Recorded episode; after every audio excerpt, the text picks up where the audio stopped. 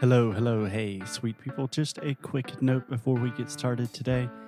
As you probably know, here at Inglés No Cru, we are doing a new English challenge each month of the year. And in April, we are doing a challenge on prepositions. It is called Prepositions Perfection. I am super excited about it. I have learned a ton, and here are just a few things that you are going to learn you are going to learn why are prepositions so difficult in the first place and how can we fix that. We will learn about what are prepositions and why are they important. You will learn what the phrase low hanging fruit means and you will have a lot of fun with that. You will finally understand the differences between in, on, and at. My goodness, that is a good feeling. You will learn about prepositions of time, prepositions of place, prepositions of movement. You will learn why prepositions are like squirrels and trees. That should be interesting. You will get to see a lot of surprise guests like Alexia and our employee Felipe. You will learn how to use all of the most important prepositions in English with confidence. That means you will be able to confidently use words like at, above, ahead, around, about, after, before, behind, below, down, during, for, in, inside, into, on, off, onto, over, under. I think you get the point. You will learn how to finally use prepositions in the same way that native speakers do, naturally and confidently. So if that sounds interesting to you, check out the Prepositions Perfection Challenge at inglesnuecru.com. It is ready to go this week, the second week of April, I believe. I think that's right. Okay, let's get on with the show.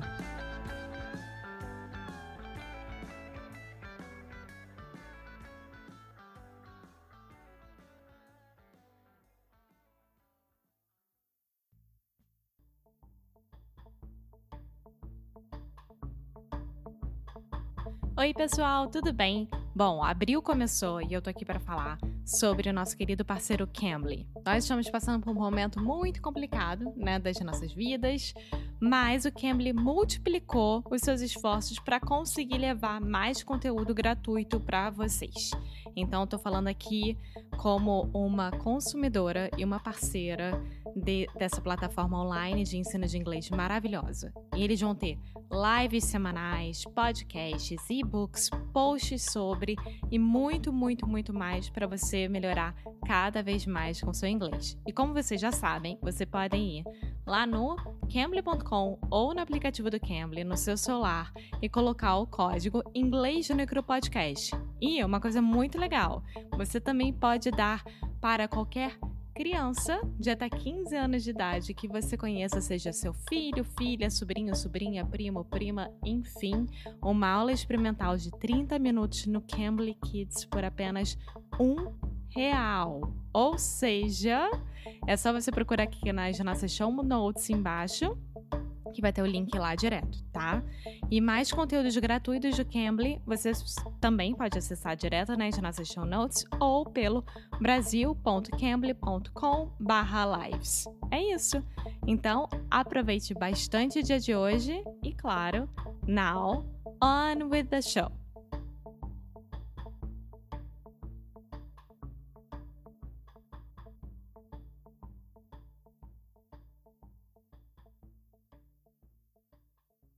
Can I give, actually, Alexia, do you just, for our listeners, do you want to describe what is kind of a daily work schedule for you as you are quarantined at home with your dad?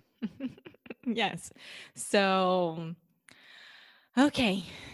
Well, we had to stay positive, right? So, but during quarantine, I'm struggling a little bit because I don't walk outside. I don't go to Pilates or anything like that to like take out the energy that I have in my body. Yep. So I am struggling to go to bed earlier and then I'm going to bed like at 11 p.m. midnight more or less and this is not normal for me.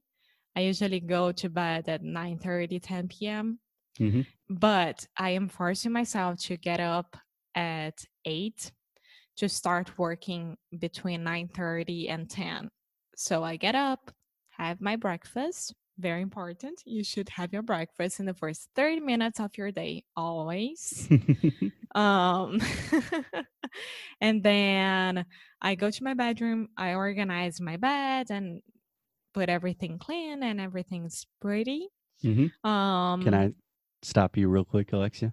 mhm. When you say put everything clean, you can just say clean everything. Yeah, For some clean reason, everything. everything related to cleaning, Alexia wants to say put before. You always say, "Can I put your clothes to wash? Can I put the plates?" In? I, I don't know. It, you can just use the verb. So, can I wash your clothes? I'm going to clean my room, not put my room to clean. yeah. Cool. Thank you. I don't know. I did that, but yeah.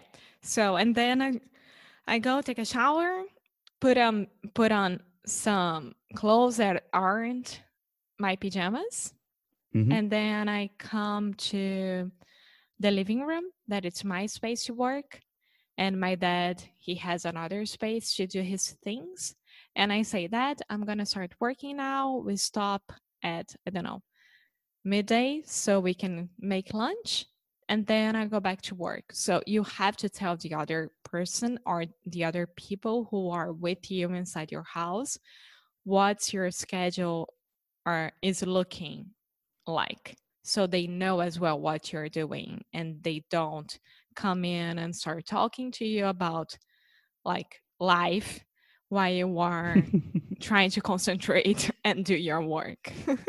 Yeah, I totally agree. And I think you mentioned a lot of important things here.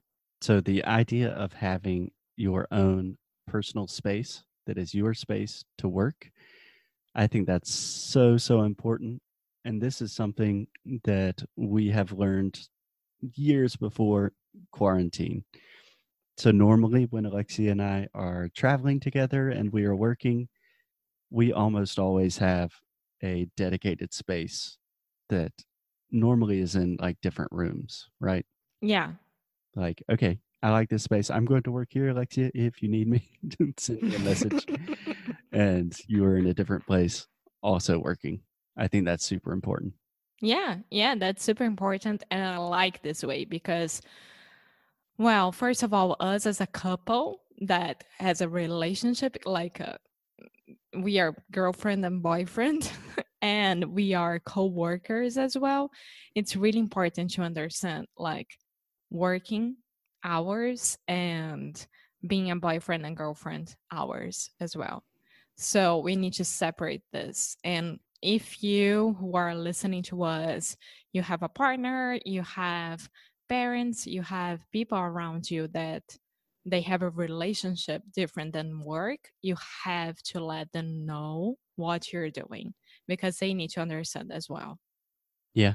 Yeah. And I, I totally agree. We've already talked about scheduling, but not only starting your day early, but something that we only started doing like this year, honestly, is ending our day at a specific time, normally like 5 or 6 p.m. You started to do this this year. Yeah, Alexia's been doing this for a long time, but the most difficult thing for me about working remotely is work and life are so interconnected that it begins to be very difficult to see the difference between work and life. But I think it's because of our kind of work. Because if you think about people who are working, I don't know, with anything else, and they are, I don't know, I think it's because of us and not everyone. Like when I used to work at Porta, I could separate and it was perfect. Separate. I could separate. Separate. separate. Amor, you told me that when you have ATE at, in the ending, at the Mhm. ending, you do like delicate, separate. Yeah. So only when you're using it as an adjective or as a past participle. If you're using it as a verb, we use the eight sound. So if you want to say, I want to separate the two items on my desk, we say separate. But if you say, these are two separate items, then we say separate. Crazy, right? yes, no kidding. We will talk more about that later. So, what I was imagining, Alexia, is imagine someone who works in a normal company and they do most of their work, a normal company. yeah, just a, like a big normal Yeah, yeah, company. yeah, yeah. and they do most of the work on the computer, but they go into an office, they have a normal job, and now everyone is working from home. So at first, I imagine they are probably thinking, oh, this is awesome. I have more time to do everything. I can work a little bit and then do some laundry and then get on Facebook and then work and then watch YouTube and then work. And it's really difficult to maintain that for a long time. That's what I'm trying to Oh, say. yeah, yeah. Well, Livia, one of my best friends, Livia, she's married and she has a dog. Her dog, uh, her name is Frida. And Frida is crazy. She, she's crazy. And now Livia is at home working from home. And Frida doesn't understand that, like, mom is working, so Frida should be resting or relaxing. Frida is coming to Olivia, Olivia's lap the whole day, and she likes she she she's like not letting her touch her computer at all. so Olivia sent me pictures of Frida doing everything to make her stop working. So it is hard. It is hard to have a work balance at home. Of course it is. yeah, absolutely. And we know the difficulties of having dogs oh around. my god, we do. That's Alexia's weakness. Yeah, but I think the main point is just because you are home is still treating your work like a real job.